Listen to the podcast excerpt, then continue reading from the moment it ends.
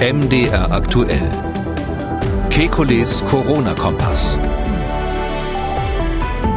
Donnerstag, 14. Januar 2021. Der Lockdown wirkt nicht wie erhofft, sagt das Robert Koch Institut und fordert eine Verschärfung. Was spricht dafür und was spricht dagegen? Dann FFP2 Maskenpflicht im ÖPNV und Geschäften in Bayern ab Montag.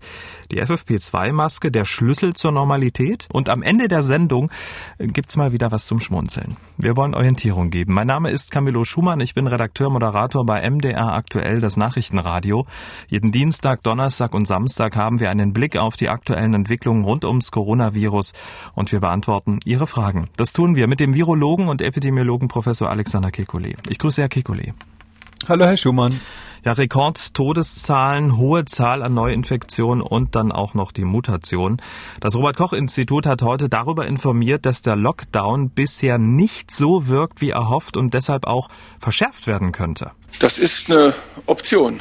Ja, das hat der Präsident des Robert-Koch-Instituts Lothar Wieler gesagt und weiter. Diese, diese Maßnahmen, die wir jetzt machen, für, für mich ist das kein vollständiger Lockdown. Es gibt immer noch zu viele Ausnahmen und es wird nicht stringent durchgeführt.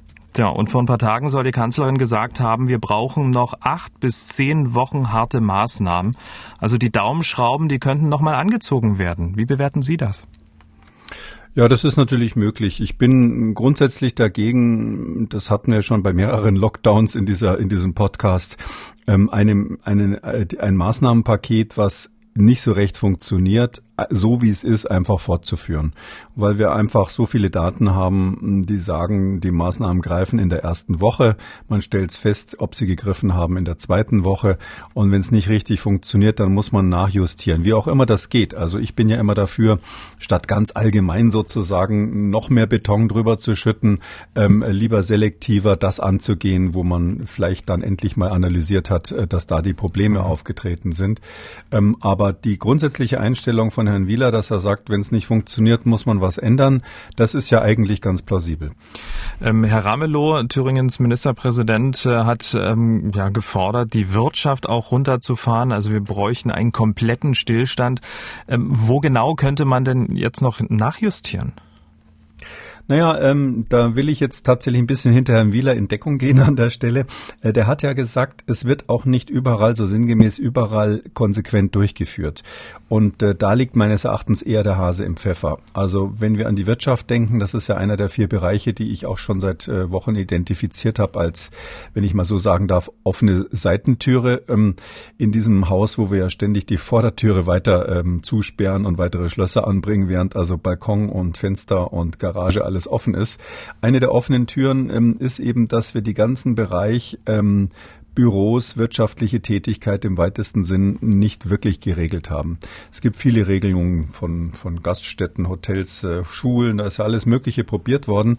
Aber die Regelungen für die Wirtschaft, die stehen ja eigentlich auf dem Papier zum großen Teil erst seit den Weihnachtstagen, weil das funktioniert ja letztlich so, dass das über das Arbeitsschutzgesetz läuft, also Schutz der Arbeitnehmer. Da hat übrigens der Bund die unmittelbare Gesetzesautorität. Das heißt also anders als in vielen anderen Bereichen, die wir hier diskutieren, sind da nicht die Länder zuständig. Und ähm, das geht dann über die sogenannte Corona-Verordnung runter bis zu den ähm, Empfehlungen der Berufsgenossenschaften. Und die sind zum Teil erst vor wenigen Wochen rausgekommen, sind aber inhaltlich, sage ich mal so grob, ich habe da mehrere durchgesehen und ich hatte ja auch da Gespräche im Vorfeld schon, die sind so grob gesagt noch auf dem Stand, wie wir das mal gehört haben, ich sag mal so im Mai oder so, dass das wichtigste Abstand ist, 1,50 Meter und Hände waschen.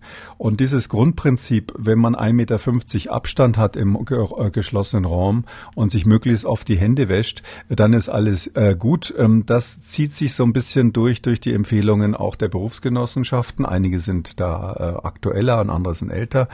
Und da meine ich, ist noch ganz viel Luft. Also im Arbeitsbereich müssen wir dafür sorgen, um es mal ganz pauschal zu sagen, dass die Leute, wenn, wenn Menschen zusammenarbeiten und in einem geschlossenen Raum zusammen sind, dann setzen sie bitte, Entschuldigung, verdammt noch mal eine Maske auf dass diese ganz einfache Regelung nirgendwo konsequent durchgezogen wird oder in ganz vielen Bereichen nicht durchgezogen wird, das geht einfach nicht. Und mhm. diese Lücke, die haben wir und ähm, im aktuellen RKI-Bericht ist ja auch die Rede davon, dass an, am Arbeitsplatz erhebliches Infektionsgeschehen noch vorhanden ist. Genau, Herr, ähm, Herr Wieler hat heute auch eine Situation geschildert von äh, einer Firma, tolles Hygienekonzept, aber dann sitzen die Mitarbeiter beim Mittagessen zu vier, zu fünf, zu sechs an einem Tisch und lachen und sprechen miteinander. Ähm, so ganz banale Sachen, hat er gesagt, äh, sind dann das, ähm, ja, wo, wo dann das Problem entsteht. Ja, und wir haben ja auch schon oft über den Paketboten gesprochen, der irgendwie schnaufend durchs Treppenhaus läuft, weil er denkt, er ist gerade allein und muss keine Maske aufsetzen. Aber ähm, da ist eben in diesem ganzen Bereich Arbeitsschutz sind zwei Dinge, ähm, äh, ohne da jetzt zu sehr ins Detail zu gehen, äh, schwierig. Das eine ist, der Arbeitsschutz dient eben dem Schutz der Arbeitnehmer. Das ist formal so. Das heißt also, ob jetzt zum Beispiel der Paketbote, um in dem Bild zu bleiben, äh, die ältere Dame im Haus infiziert, die dann zwei Minuten nach ihm da durchs Treppenhaus geht, was er möglicherweise mit Aerosolen kontaminiert hat, das ist im Arbeitsschutz ja nicht relevant, weil ja nur der Arbeitnehmer bisher geschützt werden soll hm, oder seine Kollegen schützen soll. Und das zweite Problem ist, dass äh, wir eben äh, ähm, das ganze Prinzip der Aerosole dort nicht haben. Und ähm, jetzt mal so praktisch gesehen kann ich äh, sagen, große Unternehmen, ich denke jetzt mal an so richtig die 50.000 Mitarbeiter oder mehr haben, die haben Betriebsräte, die haben ein ganzes Heer von Ärzten, die sich da kümmern und ähm, die rufen dann zum Teil auch ähm, äh, beka bekannte oder nicht so bekannte Virologen und Epidemiologen an und sagen, komm doch mal her und erklär uns, was wir machen sollen. Das ist aber nicht möglich bei irgendeiner kleinen Klitsche. Also ein Handwerksbetrieb, der soll das Kraft eigener Wassersuppe machen. Und wenn dann in dieser Corona-Verordnung, die ist dann sozusagen eine Ausführungsbestimmung des, des Bundesgesetzes, wenn da drinnen steht, jeder Betrieb muss selbst eine Risikobewertung machen. Mensch, also das machen wir am, am, äh, am Institut für Mikrobiologie in Halle, machen wir die Risikobewertungen nicht einmal alleine, sondern wir haben da wirklich einen Experten dafür am Klinikum, der uns dann in so einem Fall nochmal berät, weil diese Risikobewertung nach Arbeitsschutzgesetz, das ist ein eigenes Handwerk. Und jetzt heißt es also, dass also quasi jeder Schreiner das für seine Werkstatt machen soll. Das kann nicht funktionieren. Und da hat ähm, Herr Wieler vollkommen recht. Spät, aber doch muss ich an der Stelle leider wieder sagen, wir reden ja schon seit seit langem darüber, ist jetzt hier ähm, das auf der To-Do-Liste, dass man am Arbeitsplatz wie auch immer dafür sorgt, dass konsequent ähm, zumindest diese aerogenen Infektionen vermieden werden, die ja dann so auch zu Superspreading-Ereignissen führen können. So ein Hygienekonzept, äh, wie Sie sagen, in so einem kleinen Handwerksbetrieb ist ja jetzt auch keine Raketenwissenschaft.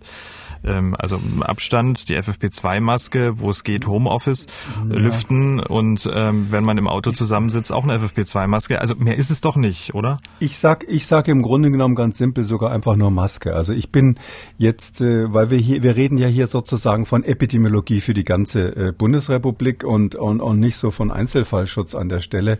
Also wer im Einzelfall ein erhöhtes Risiko hat, da würde ich sagen FFP2. Bei den anderen wäre ich ja schon glücklich, wenn einfach jeder eine Maske aufhat. Und Sie haben recht, es ist keine Raketenwissenschaft. Aber es gibt natürlich dann so Dinge, was ist in der Kantine? Ähm, äh, was ist, wenn jemand eine schwere Bohrmaschine bei einer Wohnungsrenovierung in der Hand hat? Darf der dann die Maske abnehmen? Wer kontrolliert das? Das ist ja auch häufig das Problem, nicht? Und ähm, das, äh, da, da brauchen die, glaube ich, schon ein bisschen Unterstützung. Und ich würde da auch mit dem Finger ehrlich gesagt auf die, das, äh, in dem Fall ist das Bundesarbeitsministerium mit seinen ganzen Behörden, die da hinten dranhängen, äh, richten. Und zwar ähm, ist es so, dass das eben nach dem alten AHA geht. Also Sie wissen, dass ich so ein bisschen äh, zwischen den Zeilen immer ähm, das nicht so ganz ernst genommen habe, weil Nummer eins Abstand. Ja, im Freien reicht eineinhalb Meter, zwei Meter sage ich ja immer Abstand. Das gilt nach wie vor. Aber Abstand im geschlossenen Raum, das war nun wirklich gestern. Ja, also ich glaube, da muss man nicht Hörer eines der ähm, bekannten Podcasts zu dem Thema sein, um zu wissen, dass man im geschlossenen Raum über mehr als zwei Meter Abstand und die berühmten eineinhalb Meter sich infizieren kann. Das Arbeit, der ganze Arbeitsschutz geht aber nach dem sogenannten TOP-Verfahren vor. Das ist also historisch schon lange so, eigentlich kein schlechtes Verfahren. Äh, TOP, TOP heißt Erst müssen technische Voraussetzungen geschaffen werden. Das heißt, am besten ist es zum Beispiel durch Abluftanlagen oder so dafür zu sorgen, dass man sich nicht infizieren kann oder die berühmte Plexiglasscheibe dazwischen basteln. Das ist T. Wenn das, nur wenn das nicht geht, kommt als nächstes organisatorisch. Da wäre zum Beispiel ähm, die Abstandsregelung eineinhalb Meter. Und nur wenn das nicht funktioniert, dann geht P, also die persönliche Schutzausrüstung. Und wegen dieses ähm, äh, in anderen Fällen richtigen Verfahrens Verfahrens, was aber hier bei Covid-19 in die Irre führt, ist es eben so, dass die sagen, na gut, als erstes musst du eine Plastikscheibe einbauen. Wenn du, äh, wenn du eine Scheibe dazwischen hast, ist alles gut. Da gibt's ganz viele Arbeitsplätze, die sitzen quasi Schulter an Schulter und dazwischen ist eine Plexiglasscheibe und dann sagt man, ist erledigt. Zweitens Organisation. Wenn du eineinhalb Meter Abstand hältst in deiner Kantine, ist alles in Butter. Und nur wenn du diese eineinhalb Meter nicht schaffst, dann musst du, dann musst du persönliche Schutzausrüstung, also Maske und Co. aufsetzen. Und das ist natürlich falsch, ja. Und das gilt, steht aber da ganz oft drinnen und die Arbeitgeber, die setzen das zum Teil um, wenn sie keine Spezialberatung haben. Ähm, und, und, und deshalb sage ich jetzt mal, ähm, da wir ja wissen, dass der Abstand ähm, eineinhalb Meter in, im geschlossenen Raum definitiv nicht ausreichend schützt, und da wir auch wissen, dass die Händewascherei, ähm, äh, ich sag mal so als Hausnummer höchstens zehn Prozent der Infektionen verhindert, wahrscheinlich ist es viel, viel weniger. Wir haben es hier mit einem luftgetragenen Virus zu tun, Punkt. Deshalb muss man sagen, AHA, das tut mir sehr, sehr, sehr leid, aber ist im Grunde genommen erledigt, ja. Und das ist aber noch die Grundlage der, ähm, der ganzen Arbeitsschutzvorschriften. Und daher haben wir einfach das Problem, dass die lange hinterher sind, die haben das noch nicht geupdatet, das wird irgendwann kommen, aber bis dann der letzte Handwerks Betrieb das sozusagen dann umgesetzt hat, ist wahrscheinlich Sommer und wir haben dann hoffentlich das Virus mit anderen Mitteln ähm, halbwegs im Griff. Jetzt haben wir über den Bereich ähm, Arbeitsschutz gesprochen und was die Firmen unternehmen können, um die Pandemie noch einzudämmen. Sie haben ja über andere ja, geöffnete Fenster und Scheunentore gesprochen, ganz kurz noch erwähnt. Ja, also die anderen haben wir auch schon öfters mal besprochen. Das sind eigentlich drei aus meiner Sicht. Äh, Nummer eins ist, dass wir diesen Lateraleffekt in den Haushalten haben. Das Problem, wenn einer infiziert ist, steckt er den ganzen Haushalt an, weil wir die Isolierten äh, nicht aus der Wohnung rausnehmen.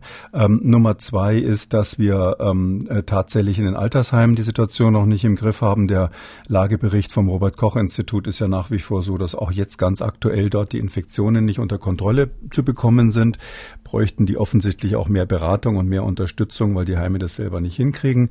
Und Nummer drei ist eben eigentlich der für mich gefährlichste Effekt. Ich glaube, dass ein wirklich zunehmender Teil der Bevölkerung, auch weil die Maßnahmen nicht mehr verständlich sind, nicht mehr mitmacht. Und wenn man diese vier, vier Dinge wirklich im Auge hat und sich darauf fokussiert, ich glaube, dann würde man das umsetzen, was Herr Wieler sich wünscht, ohne dass man jetzt so ganz allgemein sagt, na gut, dann treten wir eben noch mehr auf die Bremse, dann machen wir halt statt Shutdown, Lockdown, totaler Lockdown, alle zu Hause bleiben und und am Schluss äh, jeder muss einen Taucheranzug anziehen und kriegt Handschellen angelegt.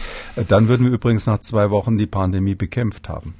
Und genau das, ähm, der letzte Punkt, dass die Menschen nicht mehr so richtig mitmachen, das hat das RKI heute auch ähm, nochmal dargestellt aufgrund einer äh, Mobilitätsstudie. Das wird ja quasi permanent, wird ja die Mobilität der Menschen ähm, analysiert und da ist es dann in der Tat so gewesen, dass im ersten Lockdown die Mobilität sich drastisch eingeschränkt hat und das jetzt eben nicht mehr der Fall ist. Also dass immer mehr Menschen das jetzt offenbar nicht so ernst nehmen und die Mobilität eben nicht so stark einschränken und dass dadurch ähm, auch eben noch viele Infektions äh, ähm, Geschehen zu verzeichnen ist. Also dieser, dieser, dieser Wunsch, ähm, auch etwas für sich selber zu tun, war wahrscheinlich im Frühjahr letzten Jahres größer als jetzt. Das ist auch ein wenig paradox. Ähm, also ich sehe es ehrlich gesagt, ich bin ja, im, ich glaube ja immer an den mündigen Bürger. Ich werde dafür auch zum Teil gescholten. Wahrscheinlich äh, habe ich zu wenig Politik gemacht, aber als Wissenschaftler habe ich einfach die Erfahrung gemacht, wenn man Leuten Dinge geduldig erklärt und wirklich sagt, warum es so ist, und wenn die, wenn die ganz weit wegkommen von äh, weg sind von unserer Disziplin und keine Ahnung von Virologie haben, irgendwann fällt der Groschen und man kann die meisten Leute überzeugen. Ähm, ich weiß, dass die Politik inzwischen an dem Punkt ist, wo sie eher so auf dem auf dem Trip ist und bis du nicht willig, dann brauche ich Gewalt. Und deshalb habe ich ein bisschen, ähm, vor, bin ich ein bisschen vorsichtig bei der Analyse dieser Mobilitätsdaten. Da muss man zum einen sagen, ähm, äh, da, wir haben ja im Frühjahr ganz massiv auch das Arbeitsleben eingeschränkt. Das ist ja jetzt bewusst nicht so gemacht worden.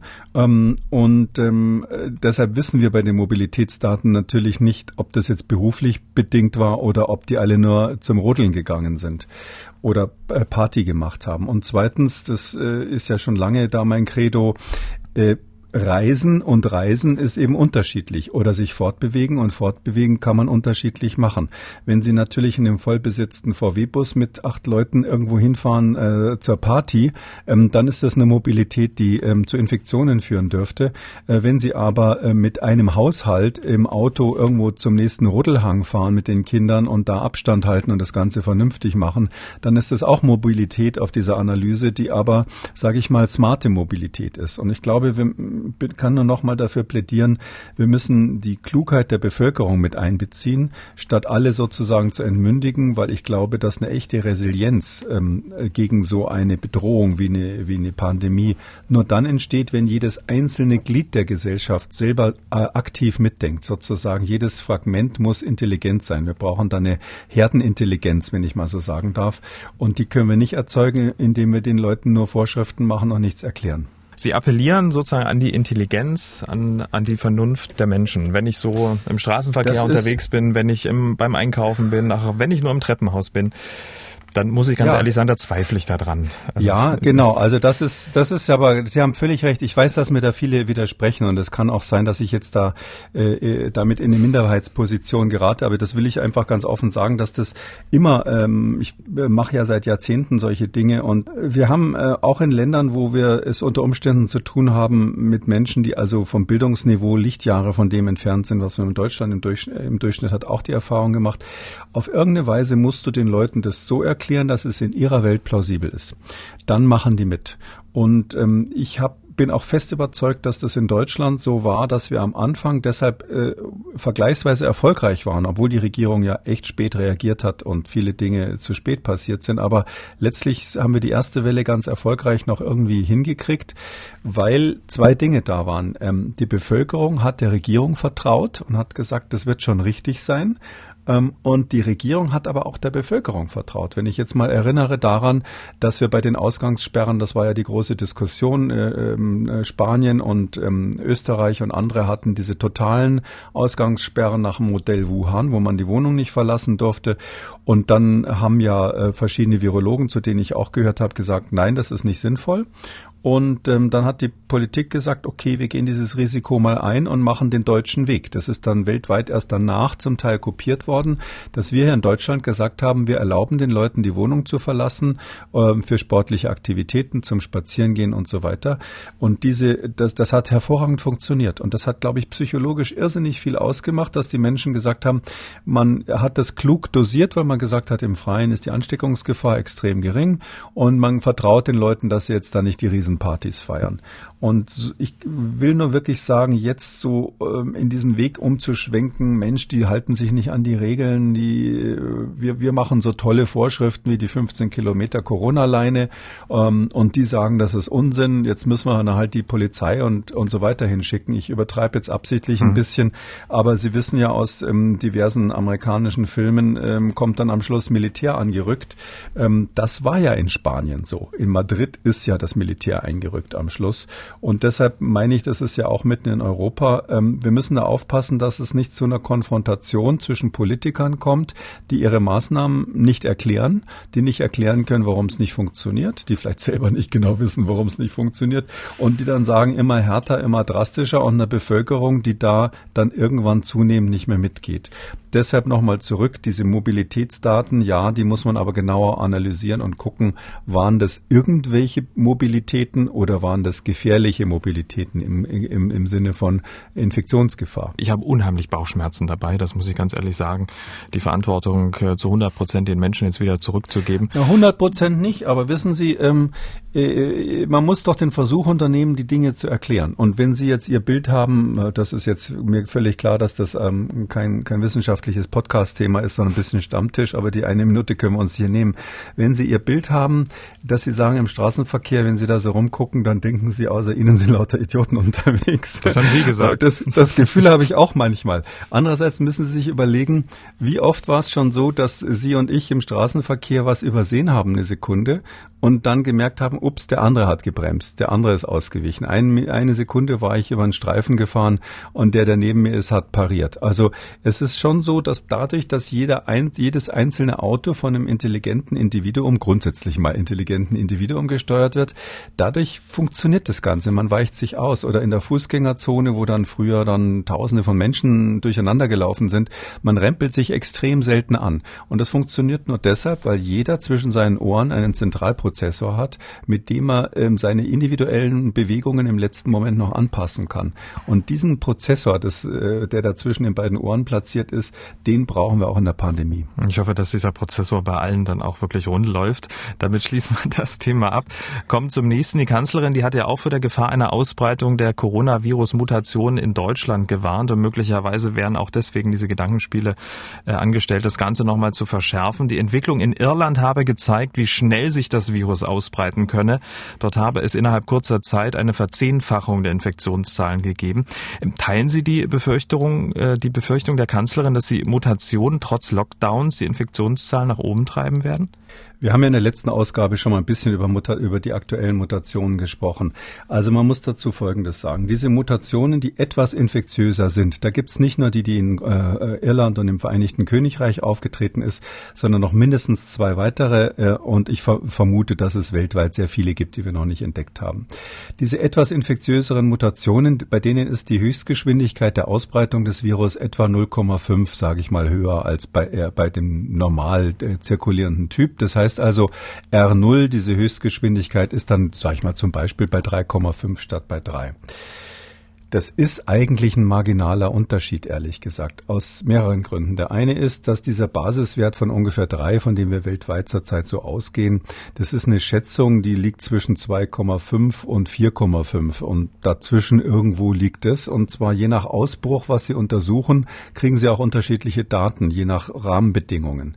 Das heißt also, das ist sowieso eine wachsweiche Zahl und ob das jetzt ein bisschen mehr ist an, bei dem einen Virus, das macht für die praktische Epidemiologie eigentlich keinen Unterschied, weil das Virus kriecht ja deswegen nicht durch ihre Stoffmaske durch, weil jetzt R0 gleich 3,5 statt durch 3,0 ist, äh, sondern ähm, es wird weiterhin an den Stellen, wo sie, um in dem vorigen Bild zu bleiben, die seitlichen Türen offen haben. Da wird's reinkommen.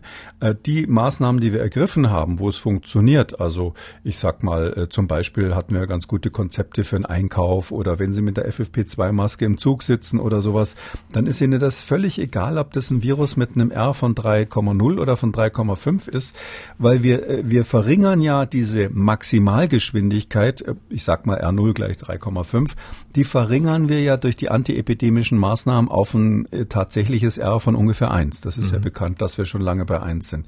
Das kann man sich so vorstellen, wenn Sie, wenn Sie ein Auto in der Garage einsperren, ist es egal, ob das ein Ferrari oder ein, oder ein Käfer ist, ja, weil Sie in beiden die Höchstgeschwindigkeit interessiert Sie nicht, weil Sie haben es sozusagen an der Leine Leine. Wir müssen es natürlich an die Leine nehmen, aber da ist jetzt für die praktische Situation kein Unterschied. Ähm, aber nochmal gefragt, in Irland ist es ja nun mal Fakt gewesen, dass sich ähm, die, die Zahlen verzehnfacht haben. Absolute Ausnahmesituation, ähm, 6000 Neuinfektionen. Ähm, das ist ähm, für die Insel richtig viel. Ähm, also mit anderen und 50 Prozent der nachgewiesenen ähm, Neuinfektionen sind auch auf die Mutation zurückzuführen. Also da ist ja doch ja. ziemlich Druck auf dem Kessel. Genau, also diese, diese Zahlen, die muss man eben jetzt richtig interpretieren. Das ist jetzt folgendermaßen. Also in Irland haben wir erstens eine Verzehnfachung des Anteils dieser neuen Variante B117 heißt die dort, ja. Ähm, da ist, ähm, ich meine so Ende November, Anfang Dezember haben die ungefähr vier Prozent, äh, vier bis fünf Prozent von der neuen Variante gehabt und jetzt ist es bei 50 Prozent. Das ist also eine Verzehnfachung. Warum hat sich die Variante durchgesetzt? Das müssen Sie sich so vorstellen, das sind ja Milliarden von Viruspartikeln, die gegeneinander antreten. Das ist also eine Massenstatistik, die da stattfindet. Und jetzt stellen Sie sich vor, Sie haben äh, zum Beispiel Kinder. Ähm, das eine Kind ist sechs, das andere ist sechseinhalb. Ich bin jetzt nicht der große Pädagoge, aber ich würde mal schätzen, ein Kind mit sechseinhalb läuft wahrscheinlich statistisch gesehen ein bisschen schneller als eins mit sechs. Bisschen schneller. Wenn Sie jetzt Millionen von Kindern gegeneinander antreten lassen, eine Million sechs Sechsjährige und ein Million Sechseinhalbjährige, dann kriegen Sie natürlich den Effekt, dass immer die Sechseinhalbjährigen das Wettrennen gewinnen. Und deshalb ist es hier so, dass der kleine Unterschied von 3,0 zu 3,5 bei diesem Massenstart dieser Viren, äh, die sich ja gegenseitig äh, verdrängen, weil jemand, der sozusagen zuerst beim nächsten Opfer ist, der verdrängt die anderen, weil wer, jemand, der mit einem Virus infiziert ist, der kann ja nicht mit dem zweiten dann noch zusätzlich infiziert werden im gleichen Moment. Und deshalb ist es so, dass dann immer sich das Schnellere durchsetzen wird, sodass sie bei so einem Massenexperiment ähm, doch äh, statistisch gesehen in die Situation kommen, dass ein ganz kleiner Unterschied sofort dazu führt, dass sie von vier Prozent auf 50 Prozent innerhalb von wenigen Wochen hochgeht. Das heißt aber nicht, dass der Unterschied relevant wäre, sondern der ist klein und wird aber statistisch sozusagen rausgemändelt. Mhm. Das andere ist die Frage, warum haben sich die Fallzahlen so stark erhöht? Da weiß ich gar nicht, ob sie es verzehnfacht hat, verzehnfacht hat bei den Fallzahlen. Ich meine, ganz so krass war es nicht, aber es ist richtig, dass Irland in den letzten Wochen ähm, äh, sowohl ähm, die Vereinigten Staaten überholt hat, als auch die, ähm, das United Kingdom überholt hat. Das sind aber zwei, zwei Länder, die also schon hohe Zahlen haben, bei den Neuerkrankungen pro 100.000 Einwohner. Äh, warum haben Sie dies, warum haben Sie das hingekriegt? Also das ist ja eigentlich die Katastrophe, dass jetzt so viele Erkrankungen da sind. Und da sagt natürlich die irische Regierung, so wie das vorher Boris Johnson in, im Vereinigten Königreich gesagt hat, oh, oh, das ist die neue Variante. Genauso sagt es die Regierung von Südafrika, wir sind nicht schuld, wir haben alles toll gemacht, die neue Variante ist schuld. Das ist natürlich aus politischer Sicht auch bequem. Äh, es ist ja so, die haben ja Anfang Dezember, weil sie so gut dastanden in Irland, haben die die Pubs geöffnet, haben die alle Gaststätten geöffnet, haben dazu aufgefordert, Easy Christmas zu feiern. Und danach sind die Fallzahlen hochgegangen. Und dass, wenn man ähm, im Lockdown sozusagen von der Bremse geht, dass man dann plötzlich eine Explosion der Zahlen kriegt, das haben wir in Deutschland ja auch erlebt, dass diejenigen, die sich sozusagen sicher fühlen, ich sag mal Stichwort Sachsen-Thüringen, weil sie sagen, bei uns ist ja alles gut, ähm, dass die dann, wenn sie äh, sich locker machen, plötzlich explosionsartige äh, Vermehrungen haben. Das kennen wir aus dem eigenen Land. Ähm, und ähm, jetzt ist so, dass bekanntlich Herr Ramelow äh, und, und auch der Ministerpräsident von Sachsen gesagt haben, hm, das haben wir irgendwie falsch eingeschätzt. Und die Iren sagen halt stattdessen, nö, nö, wir machen ja alles richtig, das liegt an der Variante. Äh, ich will jetzt nicht sagen, dass die Variante da gar keine Rolle gespielt hat, aber das ist nur statistisch irgendwo. Und die Frage ist doch, müssen wir die Gegenmaßnahmen nachschärfen, weil wir eine neue Variante haben, so wie es damals in Italien ja auch war. Da kam diese G-Variante auf. Und in Brasilien gibt es jetzt eine neue, ähm, die auch schon in Japan entdeckt wurde und, und, und müssen wir wegen dieser Varianten nachschärfen? Und ich sage nein, der Unterschied ist für die antiepidemischen Maßnahmen nicht relevant, obwohl natürlich diese neuen Varianten das sein werden, mit dem wir in den nächsten Monaten zu tun haben. Mhm. Aber sie werden nicht stärker krank deswegen und sie müssen auch nicht Angst haben, dass die dann durch die Poren von der Maske durchgehen oder ähnliches. Mhm. Schwierige, äh, schwierige Argumentation an einem Tag mit 25.000 Neuinfektionen. Ne? Ja, äh, was soll ich Ihnen sagen? Es ist, da muss man trotzdem nüchtern bleiben. Ja, mhm. also wenn Sie ähm, als Feuerwehrmann zu einem Großbrand kommen, dann ist immer Panik. Also es gibt selbst Profis. Bei allen Profis ist es so, dass denen echt das Herz hochschlägt und wer mal sowas live erlebt hat, ich war ja früher mal Notarzt, äh, der weiß, dass das echt eine Situation ist, wo kein Mensch nicht in Panik gerät.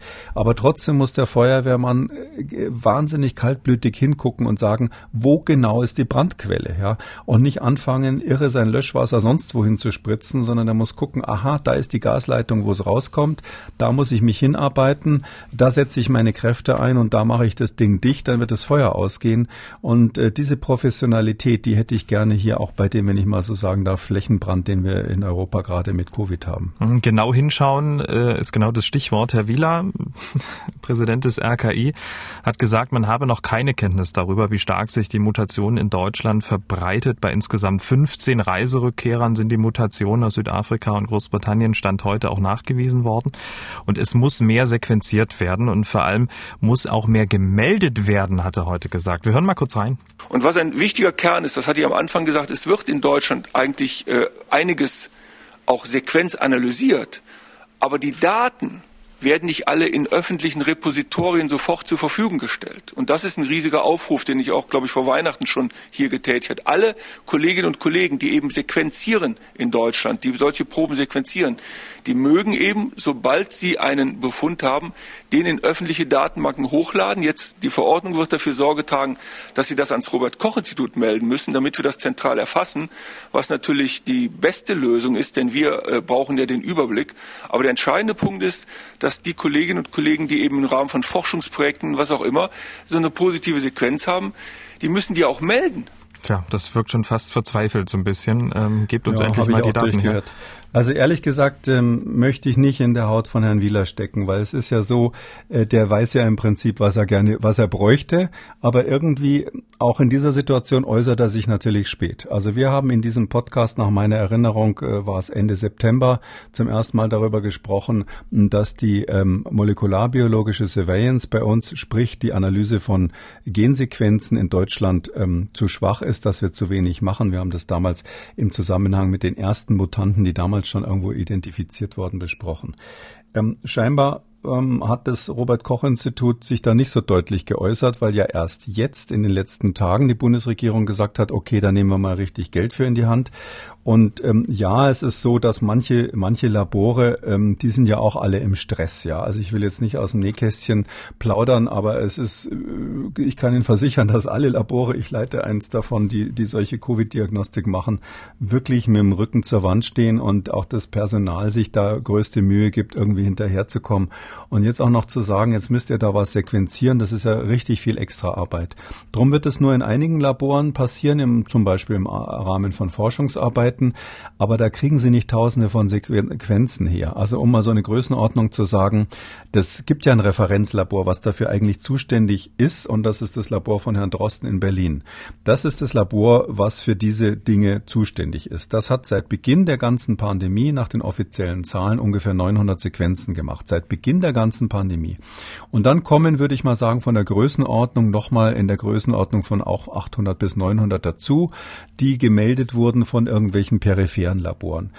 Gut, jetzt kann es sein, dass da ein paar unter den Tisch gefallen sind. Vielleicht gibt es noch 200 mehr, die man rausquetschen kann, wenn jetzt der Aufruf von Herrn Wieler befolgt wird.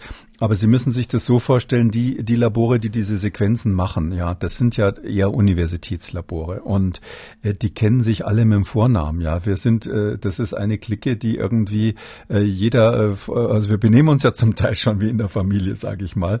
Und es ist so, ähm, ich gehe davon aus, dass 90 Prozent der Kollegen, wenn sie jetzt ähm, irgendwie ein auffälliges Isolat haben. Also sag mal zum Beispiel, Sie finden die südafrikanische Variante bei sich in äh, irgendwo in irgendeiner Provinzlabor. Äh, Natürlich melden die das ans RKI, ja. Also die sind ja nicht, das sind ja keine Schlafmützen. Also die melden wahrscheinlich dann nicht, wenn sie nichts gefunden haben. Aber wenn sie was Spannendes finden, äh, man will sich als Wissenschaftler dann auch immer so ein bisschen, sage ich mal, die alle, wir sind ja alle ein bisschen eitel, da will man dann zeigen, hey, schaut mal her, was ich Tolles gefunden habe. Also ich glaube nicht, dass die jetzt äh, massenweise äh, exotische Varianten haben und, und das nicht melden. Ähm, klar kann sein, dass da einen Verzug gibt und das muss man organisieren, aber ich muss dann schon sagen, hey, jetzt haben wir Mitte Januar und um diesen Aufruf jetzt zu machen, ähm, ist natürlich nicht besonders kreativ für einen Wissenschaftler. Ähm, ich meine, wenn wir das im Podcast Ende September gemacht haben oder was Anfang Oktober, ähm, dann, dann meine ich, muss man würde ich eigentlich erwarten, dass eine staatliche Stelle das in einem Monat früher draufgekommen sein sollte. Und jetzt ist halt echt verdammt spät. Und deshalb würde ich einfach mal davon ausgehen, und ich glaube, das machen alle meine Kollegen ähm, ohne alarmistisch sein zu wollen, gehen wir doch einfach mal praktisch davon aus, dass von diesen Varianten schon ziemlich viele in Deutschland sind. Hm. Zumindest von der englischen, vielleicht auch von der Südamerik äh, südafrikanischen. Ähm, und da sage ich, es ändert ja letztlich nichts. Es ist halt dann ein anderes Virus. Wir machen die, äh, eine andere Variante. Wir machen die gleichen Maßnahmen. Und es ist eigentlich nur der Appell, äh, diese vier Löcher zu stopfen, die wir schon länger identifiziert haben. Aber braucht es denn so viele Sequenzen der neuen Mutation? Also reichen, äh, reichen nicht ein paar, um das Ganze dann statistisch repräsentativ dann hochzurechnen? Ja, das ist immer, äh, was Sie sagen, ist eine, äh, ist, ist, äh, äh, eine kluge Frage an der Stelle. Das kommt halt darauf an, von welcher Seite Sie das sehen. Ich weiß natürlich auch, dass die Bundeskanzlerin, ich weiß jetzt nicht, wer sie da beraten hat, dass die ähm, sagt, ja, wir brauchen strengere Maßnahmen, weil die neuen Mutanten sind infektiöser. Das ist ja auch so aus Laiensicht ganz klar, dass man denkt, Mensch, das ist infektiöser, also was machen wir? Äh, FFP2 statt Stoffmaske oder sowas, ja. Und ähm, oder ein, ein Kontakt statt zwei Kontakte. Aber es ist ja letztlich letztlich das nicht unser Problem. Wie gesagt, es hat keinen Sinn, weil es ein bisschen infektiöser ist, an der Haustür noch drei Schlösser hinzumachen, wenn, wenn links und rechts alles offen ist. Und es ist so, dass wir ähm, diese Daten dann bräuchten, wenn wir der Meinung wären, äh, dass ähm, quasi mit Zunahme der Varianten auch zunehmende Gegenmaßnahmen erforderlich sind da, wenn es so, wenn es da einen Zusammenhang gäbe. Aber ich glaube, ähm, die Frage, die, das ist eine, aus meiner Sicht ist das relativ akademisch. Also es wäre schön gewesen, wir hätten diese Varianten vorher entdeckt, weil wir dann natürlich schneller ähm, das mit einbeziehen hätten können in verschiedene Überlegungen. Ähm, aber ähm, jetzt praktisch gesehen, das Virus passt sich weltweit an. Es gibt da zwei verschiedene Anpassungsbewegungen. Die eine ist, dass es äh, kontagiöser wird, wie wir sagen, also stärker an, ansteckend. Äh, und das passiert sozusagen auf der virologischen Ebene durch erstens dadurch, dass ähm, kleinere Mengen von Virus schon zur Ansteckung führen können. Das heißt, wird ja immer so diskutiert, dass es stärker an den Rezeptor bindet und dadurch weniger Viren reichen für eine Infektion. Und der zweite, eigentlich wichtigere Faktor ist, dass das Virus, wenn es den Menschen länger krank macht, also länger krank hält, länger ausgeschieden wird und dadurch die Wahrscheinlichkeit steigt, dass mehr Menschen angestiegen, angesteckt werden. Also die Dauer der Ansteckungsfähigkeit verlängert sich. Die zwei Mechanismen Mechanismen, das ist sozusagen lehrbuchhaft, auch von vielen vorausgesagt worden. Das passiert jetzt und da werden wir nichts dagegen machen können. Das ist einfach der Lauf der Dinge. Und es passiert noch davon in gewisser Weise unabhängig eine zweite ähm, Anpassungsbewegung und die ist eher beunruhigend. Es ist nämlich so, dass das Virus auch darauf reagiert, dass zunehmend Menschen immun dagegen sind, entweder durch durchgemachte Infektion oder demnächst dann durch Impfung. Und da passt es sich dann in der Weise an, dass es dieser Immunantwort ähm, entkommt. Wir nennen das richtig Immune Escape, also quasi ein Entkommen von der Immunantwort. Das ist äh, in gewisser Weise ein davon unabhängiger Prozess. Und äh, die Variante in Brasilien, die ist ja deshalb so beunruhigend, weil die hat einerseits dieses, ähm, diese Veränderung, diese Mutation, äh, die wir, die wir schon ähm, äh, bei der B117 aus, aus dem Vereinigten Königreich besprochen haben, diese sogenannte N501Y-Mutation, die offensichtlich zu erhöhter Kontagiosität, also Ansteckungsfähigkeit führt. Sie hat aber zweitens im gleichen Virus drinnen, zumindest einige Isolate haben das, äh, die ganz neue Variante, die heißt E41484K, die haben wir auch schon mal besprochen, und das führt wahrscheinlich zu einem Immune Escape. Das heißt also dazu, dass die gleichen Menschen, die schon mal die Krankheit durchgemacht haben, nochmal infiziert mhm. werden können mit diesem, mit dieser Mutation. Und wenn jetzt eine Variante beides hat, also sie ist leichter übertragbar und kann eventuell auch Leute infizieren, die eigentlich immun sein sollten durch Impfung oder durch ähm, Erkrankung, dann ist das natürlich, gibt es der ganzen Pandemie eine neue Dynamik, weil dann äh, gilt diese Grund, dieser Grundsatz, äh, falls es so sein sollte, das ist ja noch nicht klar, aber falls es so sein sollte, würde der Grundsatz nicht mehr gelten. Wenn du geimpft bist, bist du sicher und wenn du es einmal durchgemacht hast, kriegst du es erstmal nicht nochmal. Mhm. Und diese Tendenz haben wir bei der brasilianischen Variante tatsächlich jetzt im Auge und es gibt äh, Hinweise, die äh, da zur Vorsicht mahnen. Mhm. Und äh, wie die Impfstoffe darauf reagieren können, da wollen wir gleich im weiteren Verlauf des Podcasts äh, nochmal drüber sprechen, weil das wirklich ein sehr, sehr wichtiger Punkt ist. Reinfektionen, bisher waren das so ja, nur vereinzelte äh, Meldungen, die es da gab. Und ich habe auch mal das RKI äh, angefragt, ob in den Gesamt ähm, ja, Neuinfektionszahlen dann möglicherweise Reinfektionen mit dabei sind oder ob die so separat erhoben werden. Und äh, da wurde mir gesagt, dass äh, Reinfektionen nicht meldepflichtig sind und wenn tatsächlich äh, ein solcher Fall aufträte, dann würde er als neuer Fall übermittelt. Ähm, das RKI geht aber davon aus, dass solche weltweit seltene Ereignisse aber auch dem RKI bekannt würden. Also bisher sind Reinfektionen ähm, so noch kein großes Thema. Also ich kann Ihnen nur sagen, dass ich ähm, in dem Fall, wenn ich das so höre, ähm, muss ich da ein bisschen vorsichtig sein, äh, mündlich von zwei verschiedenen Leitern, Leitern von Gesundheitsämtern die Information bekommen habe, dass sie in ihrem Bereich und normalerweise sind ähm, bei uns die Leiter von Gesundheitsämtern für ihren Bezirk doch ganz gut informiert. Es ist ja ein Vorteil, dass wir diese ungefähr 400 ähm, regionalen kleinen Zellen haben. Das, die haben unabhängig voneinander gesagt, sie sehen jetzt im Herbst Leute, die Steine und Beinen schwören, sie hatten Covid im Frühjahr schon mal, die zum Teil sogar positiv getestet waren und sie kommen jetzt wieder mit einer Covid-Erkrankung. Das ist aber hm. leider mündlich und das Robert Koch Institut hat da sicher bessere Daten, aber ähm, ähm, ich sag's mal so, wir haben in, äh, ich schilder mal, was in, was in Brasilien gerade los ist. Also wir haben im Norden und Nordosten Brasiliens haben wir die Situation, dass die längst diese 60 Prozent durchgemacht haben, wo man dann langsam Richtung Herdenimmunität denken muss. Und ähm, da ist die Infektionswelle zurückgegangen und wir haben alle gesagt, das liegt jetzt an der Herdenimmunität. Zum Beispiel da im, im Bundesstaat Amazonas ist ja riesengroß oder Bahia da im Norden, Pará, wer sich da ein bisschen auskennt, dann weiter, weiter Nordwesten, Pernambuco und ähm, Rio Grande del Norte und so.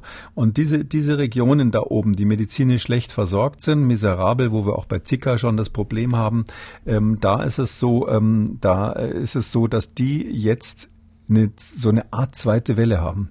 Und ausgerechnet dort kommen jetzt die Mutanten her, die eben dieses E484K haben, diese eine Mutation in der Stelle, wo auch der, der Rezeptor gebunden wird von dem Virus und wo wir wissen, dass es äh, leider ähm, in, auch in Experimenten schon gezeigt worden, dass diese 484K wohl zu einem Immune Escape kommt, führt. Also dass da tatsächlich die neutralisierenden Antikörper, die man gebildet hat nach der Infektion, mit dieser kleinen Variante dieses S-Proteins vom Virus dann plötzlich nicht mehr richtig binden. Das kann man sich so vorstellen. Das äh, Virus kommt ja quasi dann an den Rezeptor und an der Stelle, mit der es sich gerade andocken will, hängt dann lästig quasi dieser blöde Antikörper Antikörper dran und deshalb kommt es nicht an den Rezeptor. Also ändert es die Stelle, wo der Antikörper sich bindet und damit äh, kann es den quasi abschütteln und äh, dann doch wieder sich an die Zelle andocken und auch bei einem äh, eigentlich immunen ähm, Menschen, äh, der schon Antikörper im Blut hat oder sonst wo auf der Schleimhaut hat, bei dem dann ähm, zu einer Infektion führen. Und deshalb mändelt sich so eine Mutante immer nur dann raus, wenn eine Population zum großen Teil natürlich schon die Infektion durchgemacht hat. Und dass ja. wir diese Mutante gerade in Brasilien sehen und ich bin ganz sicher, genau die gleichen oder sehr ähnliche werden zum Beispiel in Indien in den großen ähm, Zentren, wo wir ja auch wissen, dass die Durchseuchung hoch äh, ist, äh, vorhanden sein, aber nicht nachgewiesen worden sein. Mhm. Dass wir das jetzt beobachten, das ist für mich ein Zeichen dafür, dass dieses Virus dabei ist, ähm, quasi auszubüchsen und schneller, als wir das von den anderen Coronaviren kennen. Ähm, bei den anderen hat es ein, zwei Jahre immer gedauert und hier scheint so zu sein, dass eben jetzt, wie lange läuft die Pandemie? Naja gut, wir haben ja, haben ja bald auch ein Jahr ja. rum. Ähm, das Zeit sagen, schneller. Ne? Aber eigentlich ist es mhm. ja schon fast planmäßig. Verändert sich das Virus jetzt eben so, dass man eben Corona zweimal kriegen kann. Zumindest wenn ich in Brasilien wäre, würde ich davon ausgehen. Also falls jemand da gerade seinen Urlaub geplant hat von unseren Hörern, gehen Sie davon aus, selbst wenn Sie Covid schon hatten in Deutschland und Sie fahren nach Brasilien, dass die Varianten, die dort zirkulieren, Sie jetzt demnächst ähm, auch ein zweites Mal infizieren können. Übrigens wird die Zweitinfektion tendenziell leichter von dem, was wir wissen, nicht schwerer hoffentlich weniger Todesfälle. Darüber haben wir noch keine Zahlen. Genau, das wollte ich gerade fragen. Ähm, die entscheidende Frage ist ja dann auch, äh, ja, mit welcher Härte dann die Zweitinfektion dann ähm, zuschlägt. Und die zweite große Frage, wirken die Impfstoffe von BioNTech und Moderna auch gegen diese Mutation? Und dazu hat sich Lothar Wieler, der Präsident des RKI, heute auch geäußert. Wenn Varianten auftreten sollten, gegen die dieser Impfstoff, zum Beispiel der BioNTech oder Moderna Impfstoff nicht mehr so gut wirken sollte, dann sind die Firmen in der Lage, in wenigen Wochen angepasste Impfstoffe zu produzieren. Das ist ein genialer, innovativer Fortschritt. Das ist einer der, der weiteren äh, wirklich großartigen Erfolge dieses mRNA-Impfstoffes. Sie können den Bauplan recht rasch ändern und äh, die Zulassung lässt es zu, dass diese neuen Impfstoffe dann mit diesem geänderten Bauplan in kurzer Zeit auch wieder ähm, eingesetzt werden können. Tja, das Virus ist zwar clever, ähm, wir sind aber auch clever. Was Herr Wieler da angesprochen hat, ist die sogenannte Mock-up-Zulassung. Ähm, es ist ja so, dass wir hier im EU-Verfahren ähm, äh, die sogenannte Notfallzulassung oder Emergency Procedure haben im Moment. Das kann ich nur nochmal betonen. Äh, äh, wir haben es hier zu tun mit der Emergency Procedure der EU. Und da sind ähm, für Impfstoffe, die gegen Pandemien sind, zwei verschiedene Verfahren so vorrangig. Es gibt noch eine dritte Methode, aber zwei sind wichtig. Das eine ist das, was jetzt hier bei Moderna und bei BioNTech gemacht wurde. Das ist das Rolling Review Verfahren, dass man also ähm, quasi die Daten frühzeitig einreicht und dann äh, eine vorläufige Zulassung ähm, äh, erteilt wird und man einige Daten nachreichen kann später. Das ist das, was gemacht wurde. Und das, der zweite Topf, den es da gibt, ist eben dieses, dieses sogenannte Mock-up-Verfahren. Das funktioniert so, dass man eine Zulassung bekommt gegen eine, ein bestimmtes Virus, einen Typ eines Virus. Das hat man eigentlich für Influenza mal erfunden, wo man ja nicht genau wusste, wird die nächste Pandemie von H5N1 oder von H6N7 oder von irgendeinem anderen HN-Kombination ausgelöst, aber man wollte trotzdem äh, die Zulassung beschleunigen. Also hat man gesagt, ihr dürft gegen ein bestimmtes Virus die Zulassung beantragen, alle Phase 3 Studien machen, alles komplett äh, bei uns auf den Tisch legen. Und wenn dann das Influenza-Virus eben nicht äh, zum Beispiel H5N1 ist, was die nächste Pandemie macht, sondern H5N4, dann ähm, kriegt, gilt die Zulassung trotzdem dafür. Also ihr dürft dann diese Kleinigkeit in Anführungszeichen ändern, um gegen die äh, Virusvariante den Impfstoff umzubauen und der ist trotzdem sofort zugelassen.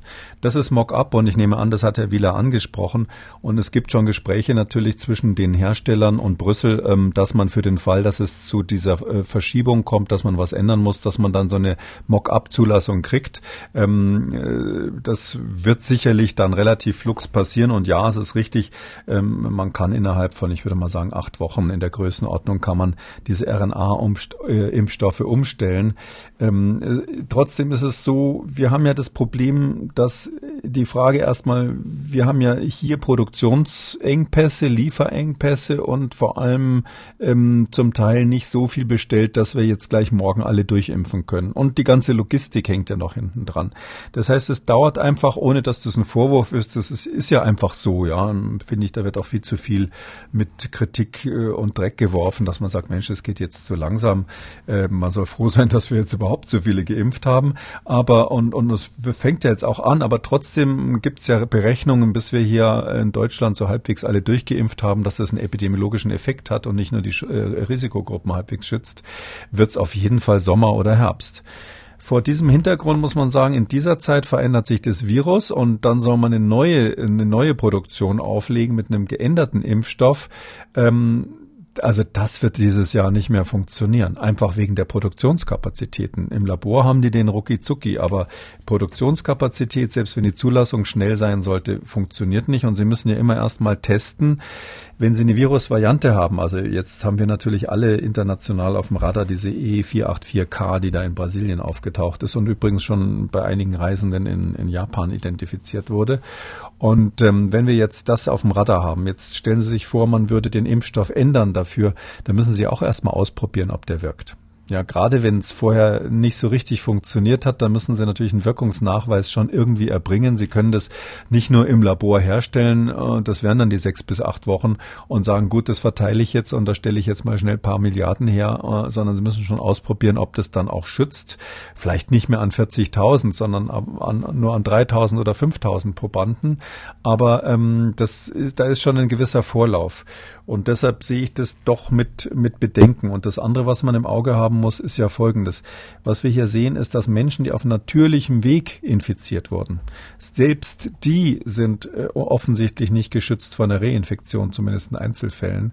Und da muss man die Frage stellen, da sind ja ganz viele Antikörper gebildet, die ähm, so ein Impfstoff nicht ähm, hervorruft, weil der Impfstoff ja nur dieses S-Protein generiert, also dieses Spike-Protein von dem Virus. Und so ein ganzes Viruspartikel ist natürlich für den Organismus, fürs Immunsystem ein viel stärkerer Stimulus ähm, ist auch die, immer die Frage, hat man eine Immunität nur auf der Schleimhaut oder hat man eine Immunität ähm, woanders im Körper? Das sind ja unterschiedliche Antikörper. Mhm. Und da würde ich jetzt nicht einfach extrapolieren und sagen, ähm, äh, da ändert man mal ein paar Aminosäuren sozusagen in diesem künstlichen Impfstoff und äh, dann wird es schon funktionieren. Also ganz so, ganz so einfach wird es nicht gehen. Hm. Ähm, verbunden ja dann auch mit der Frage, sollten sich Menschen, die ähm, eine SARS-CoV-2-Infektion durchgemacht haben, auch impfen lassen? Das ist eine Frage, die unsere Hörer sehr, sehr umtreibt. Sehr, sehr viele E-Mails und Anrufe bekommen wir äh, da, dazu. Ähm, die Ständige Impfkommission, die STIKO, die sagt ganz deutlich erstmal Nein. In ihrer aktualisierten Empfehlung zur Impfung schreibt sie, die STIKO kann auf Basis der aktuell vorliegenden Evidenz noch keine endgültige Aussage machen. Nach überwiegender Expertenmeinung sollten Personen, die mit SARS-CoV-2 infiziert waren, sich zunächst nicht impfen lassen da eben eine gewisse Schutzwirkung ähm, durch eine SARS-CoV-2-Infektion anzunehmen ist. Und diese Impfdosen ähm, sollten für nicht infizierte Personen verwendet werden. Die STIKO geht auf Nummer sicher. Wenn ich Ihnen so zuhöre, würde ich dann eher die Tendenz haben, welche, also Menschen, die das vielleicht im Frühjahr oder im Sommer schon durchgemacht haben, sollten sich vielleicht mal doch impfen lassen. Äh, nee, weil der Impfstoff ist ja auf der Basis des Virus aus der ersten Welle generiert worden.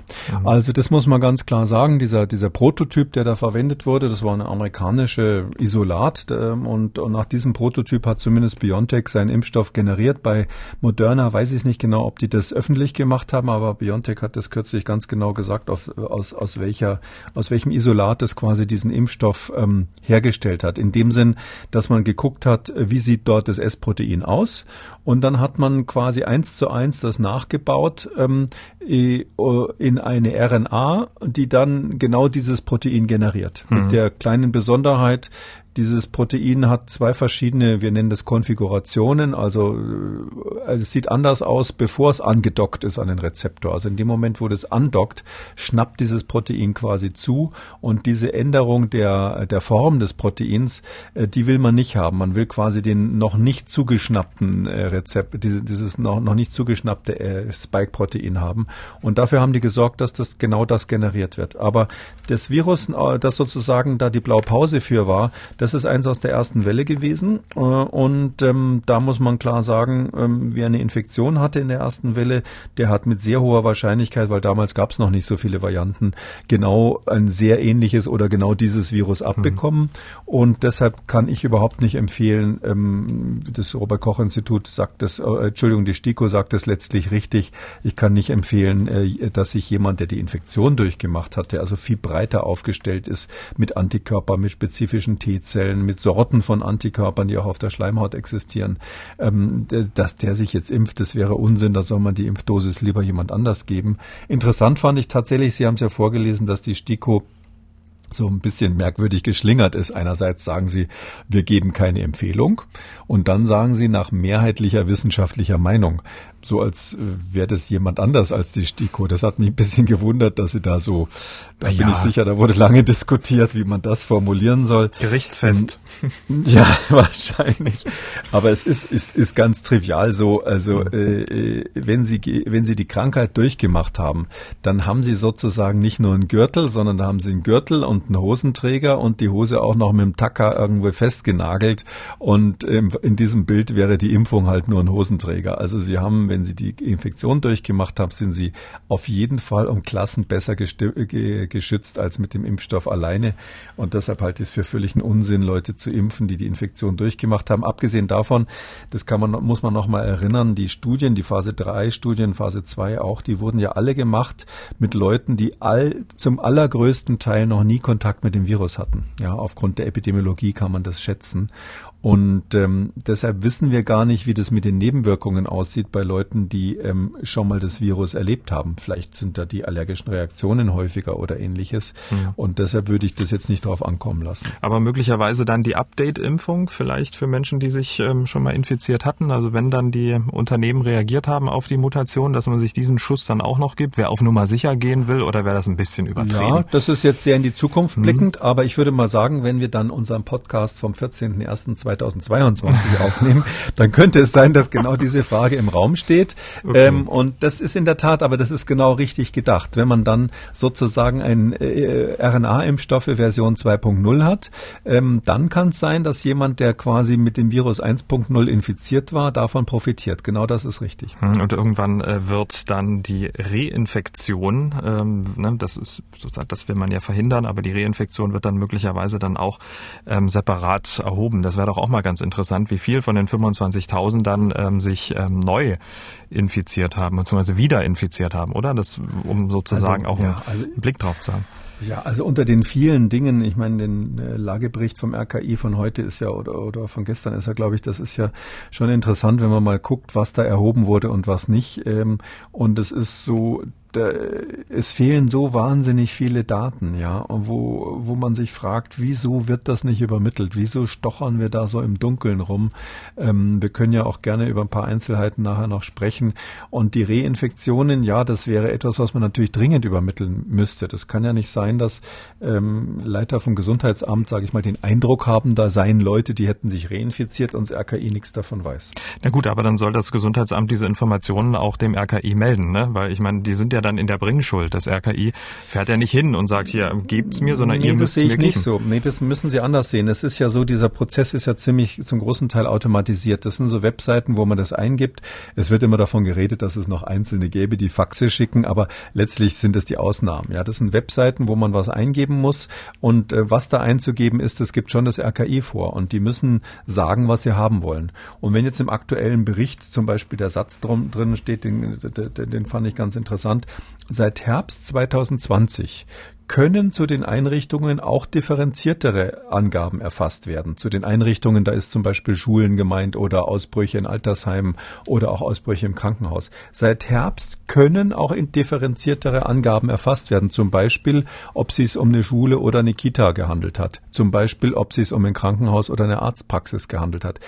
Hey, also das ist doch nun wirklich ein Riesenunterschied und wahnsinnig wichtig. Äh, uns wird bis heute nicht einmal erfasst, ob es eine Grundschule oder eine weiterführende Schule ist. Und all diese Dinge, die, die gibt natürlich das RKI vor. Das RKI macht seine Wunschliste und schimpft dann völlig zu Recht, dass viele das einfach nicht ausfüllen. Ja, das ist so. Die, die, die Prozente, das ist ja ganz gruselig. Also ähm, äh, die, die Anteile, die da bekannt gegeben haben, was zum Beispiel in den Einrichtungen stattfindet oder nicht, die sind also gering und nur, nur 60 Prozent geben überhaupt an, welche klinischen äh, Merkmale mhm. die Patienten hatten und so weiter und, und die Anteile und diejenigen, die genauer angeben, wie viel Prozent bei ihnen zum Beispiel in der Kita waren oder so, das sind noch weniger. Aber dass das RKI das erst seit Herbst 2020 überhaupt ab, abfragt, ja, wo wir uns jetzt seit einem Jahr damit beschäftigen. Ich finde, das ist schon erklärungsbedürftig. Auf der anderen Seite hat Herr Wieler heute auch gesagt, ähm, dass die Gesundheitsämter über insgesamt fünf unterschiedliche Softwaretypen ähm, verfügen und ähm, teilweise auch äh, die, die, die Unternehmen, also die Softwareunternehmen nicht die Fragen übernommen haben, die das RKI vorgibt. Und somit sind dann die Informationen, die dann gemeldet werden an das RKI immer sehr, sehr löchrig. Und also sozusagen ja. der Datensatz. Ne? Ich wollte es nur wiedergeben, ja, das, ne? das sozusagen also, ist da ja unterschiedliche. Da gilt natürlich immer das das Grundprinzip, also ganz ehrlich gesagt, das RKI ist ja nur eine, eine obere Bundesbehörde. Zuständig ist der Bundesgesundheitsminister in diesem Geschäftsbereich. Und wenn der jedes Mal, wenn irgendwo in seiner Behörde einer was verbaselt hat, hat sagen würde, na ja, die haben das da halt da unten nicht hingekriegt und ja, ich bin da jetzt dran, dass da mal was passieren soll, das ist nicht so üblich. Irgendjemand muss da schon die Verantwortung tra tragen. Dafür sitzt er ja oben. Und ähm, äh, ich kann, finde nicht, dass man nach einem Jahr noch sagen kann, ja, da sind die Daten nicht und die Softwarehersteller haben nicht geliefert und so weiter. Ja, ja, das kann man mal ein paar Wochen lang machen. Aber wie gesagt, wir schreiben jetzt das Jahr, demnächst das Jahr zwei der Pandemie. Und da würde ich mir schon erwarten, dass das irgendwann mal durchgestellt ist. Und da kann man das nicht auf irgendwelche Zulieferer schieben. So, jetzt haben wir wieder fast eine Stunde gesprochen und auch so viele Themen vor der Brust. Meine Redaktion ähm, schaut dann immer ganz, ganz kritisch und sagt, werd nicht so lang und äh, das geht doch nicht, da hört doch keiner mehr zu. Ich würde jetzt Kraft meiner Wassersuppe sagen, die machen wir noch, weil das sehr interessante Themen sind, zum Beispiel FFP2-Masken. Ähm, es fiel ja schon ähm, der, der Begriff im Frühjahr, da gab es kein Klopapier und jetzt gibt es keine FFP2-Masken mancherort. Zumindestens ähm, nachdem Bayern angekündigt hat, am Montag äh, das Tragen einer FFP2 FFP2-Maske im ÖPNV und Geschäften zur Pflicht ähm, zu machen. Manche Bundesländer denken auch drüber nach und vorsorglich decken sich offenbar viele Menschen nun äh, mit FFP2-Masken ein. Ähm, Sie haben ja immer dafür plädiert, dass sich vor allem Risikogruppen mit diesen Masken schützen. Jetzt sollen das dann möglicherweise alle tun. Gerade mit Blick auf die infektiöseren Virusmutationen, ist das nicht, nicht auch eine gute Idee, dass man jetzt weg von den selbstgehäkelten hin zu den FFP2-Masken kommt? Ja, also das ist genau der Trugschluss. Das ist äh, gut, dass Sie das so formulieren. Äh, das ist genau falsch. Also weil dieses Virus jetzt ein bisschen äh, infektiöser ist, brauchen wir keine anderen Masken. Aber natürlich ist es so, weil eben das auch durch die normale Maske äh, genauso abgehalten wird. Da ist kein Unterschied an der Stelle. Aber es ist so, dass die FFP2-Maske mal grundsätzlich, klar, der Virologe freut sich da. Ich würde ja auch nichts anderes anziehen, wenn ich jetzt einem Patienten gegenüber wäre, wo ich weiß, der hat Covid-19.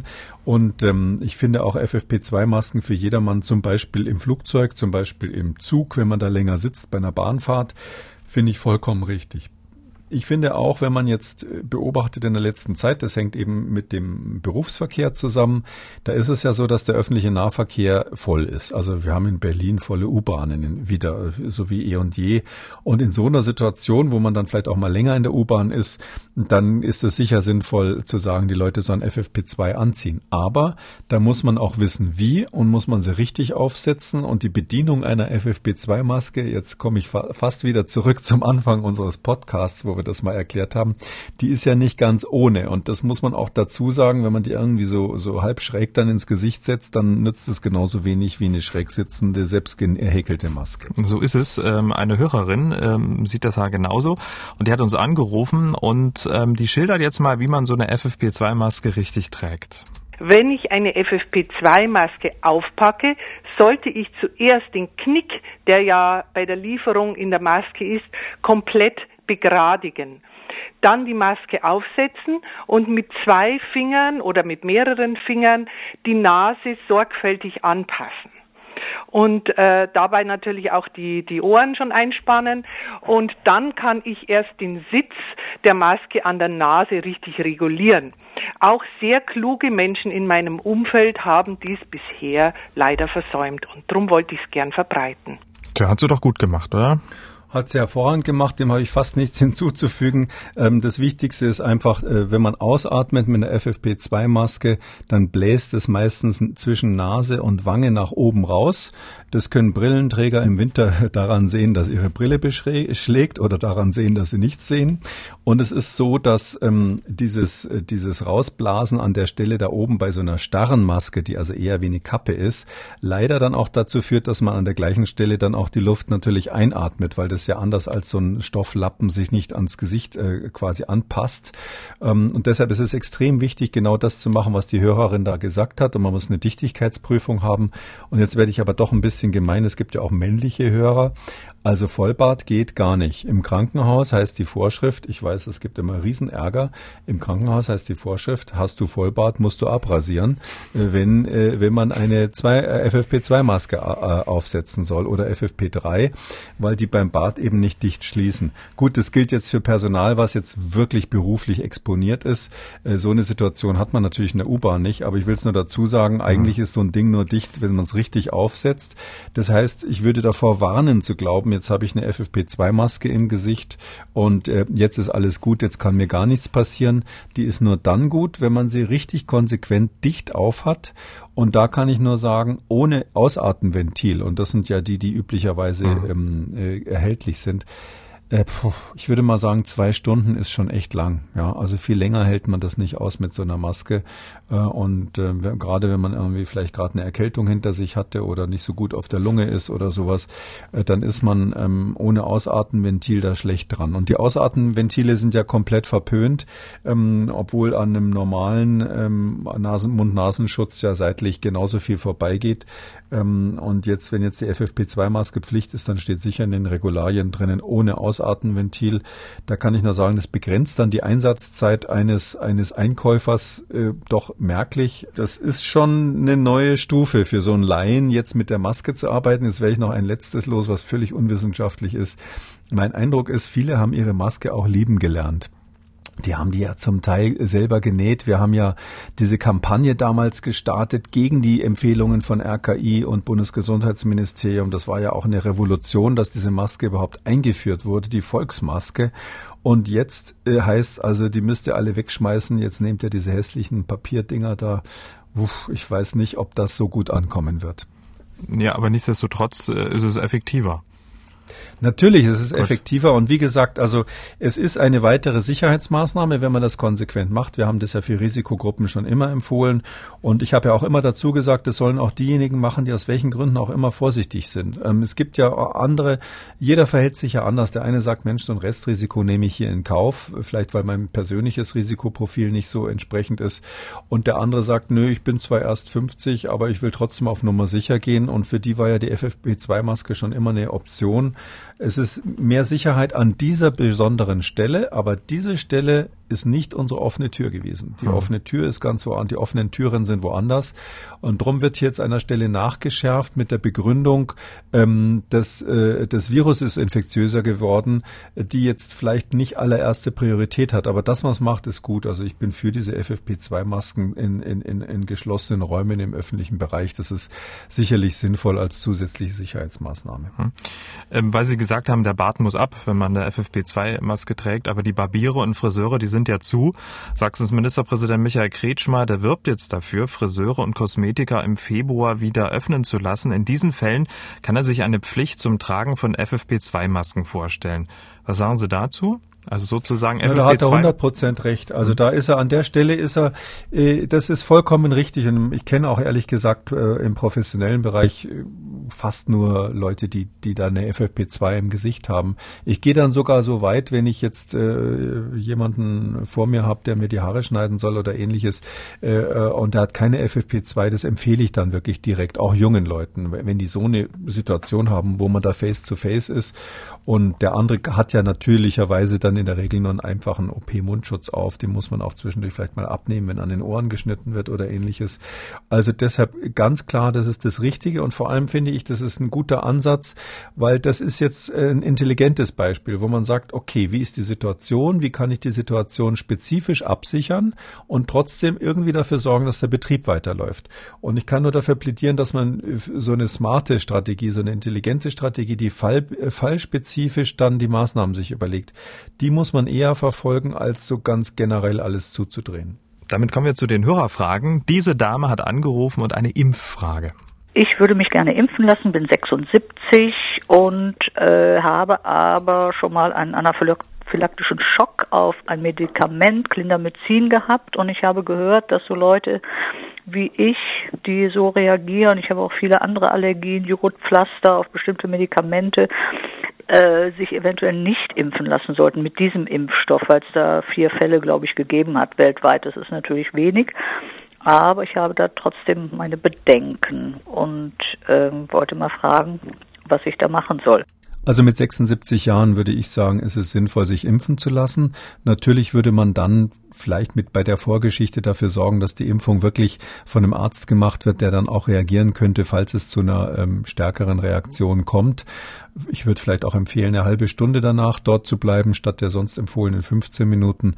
Aber man muss das einfach mal so sehen, die Zahl dieser ähm, besonders allergischen Reaktionen bis hin zu anaphylaktischen Schocks. Das kann man an zwei Händen abzählen und in den USA sind ja inzwischen Millionen von Menschen geimpft worden. Ich gehe davon aus, dass es extrem selten ist und man kriegt es auch als Arzt ähm, in Griff, falls es dazu kommen sollte. Damit sind wir am Ende von Ausgabe 138 und äh, wir wollen mal wieder eine ja, interessante Meldung äh, im Zusammenhang mit Corona zum Besten geben. Wir hatten unsere Hörer ja mal aufgerufen, sich einen Namen für diese Rubrik zu überlegen, in der wir Meldungen präsentieren, über die man auch mal schmunzeln kann. Viele Hörer haben uns geschrieben, besten Dank an dieser Stelle und wir haben uns auf äh, einen Rubriknamen geeinigt. Wollen Sie den zum Besten geben, Herr Gekuli? Ähm, ja, also das, was wir am lustigsten fanden an der Stelle, ist tatsächlich der Coronald der Woche. Ähm, der Corona hat uns irgendwie spontan alle beide umgehaut. Ähm, äh, und wahrscheinlich, weil wir in unserer Kindheit äh, Donald Duck gelesen haben, daran muss es gelegen haben. Vermutlich. Und äh, den vergeben wir jetzt in unregelmäßigen Abständen. Ich hätte allerdings schon eine lange Liste, dass wir praktisch jede Woche schon was vergeben dürfen. Aber vielleicht können die Hörer sich äh, ja da auch Vorschläge machen, ähm, was ihrer Meinung nach besonders abwegig ist bei den Anti-Corona-Maßnahmen. Ja, leider wurde der Name Coronald der Woche anonym eingesandt, aber vielen Dank an dieser Stelle. Und der Coronald der Woche kommt aus Sachsen. Nächste Woche öffnen ja die Abschlussklassen wieder die Schulen in Sachsen. Vorgesehen sind Corona-Schnelltests. Das ist sehr gut. Äh, Kultusminister Piwarz hat gesagt, die Tests sollen sicherstellen, dass nach der langen Zeit des Lockdowns nur gesunde Personen die Schulen besuchen. Und jetzt wird's spannend. Diese Tests finden aber nur an 100 ausgewählten Schulen statt und dorthin sollen die Jugendlichen mit ihren Lehrern im Bus fahren. Die Anreise soll mit öffentlichen Verkehrsmitteln oder selbst organisiert erfolgen, hieß es aus dem Kultusministerium. Na gut, also scheinbar sind diejenigen, die, die ähm, diese Regelung da aufs Papier gebracht haben, haben sich sehr viel Gedanken gemacht und waren offensichtlich der Meinung, dass man sich im Bus nicht infizieren kann und dass, wenn man an 100 Schulen testet in Sachsen, dass dann an den anderen Schulen natürlich auch nichts passieren kann. Das ist ja ganz klar, wenn man die eine Schule testet, dass bei der anderen dann alles in Ordnung sein wird. Und das ist, sind so, so, sind so geniale Gedanken, dass wir der Meinung sind, dafür vergeben wir den Corona für diese Woche. Vielen Dank, Herr Kekulé. Wir hören uns dann am Samstag wieder, dann wieder zu einem Hörerfragen-Spezial. Gerne, bis dann, Herr Schumann. Sie haben auch eine Frage, dann schreiben Sie uns an mdraktuell-podcast.mdr.de oder rufen Sie uns an, kostenlos geht das, 0800 322 00. Kekulis Corona-Kompass als ausführlicher Podcast auf mdraktuell.de, in der ARD-Audiothek, bei YouTube und überall, wo es Podcasts gibt.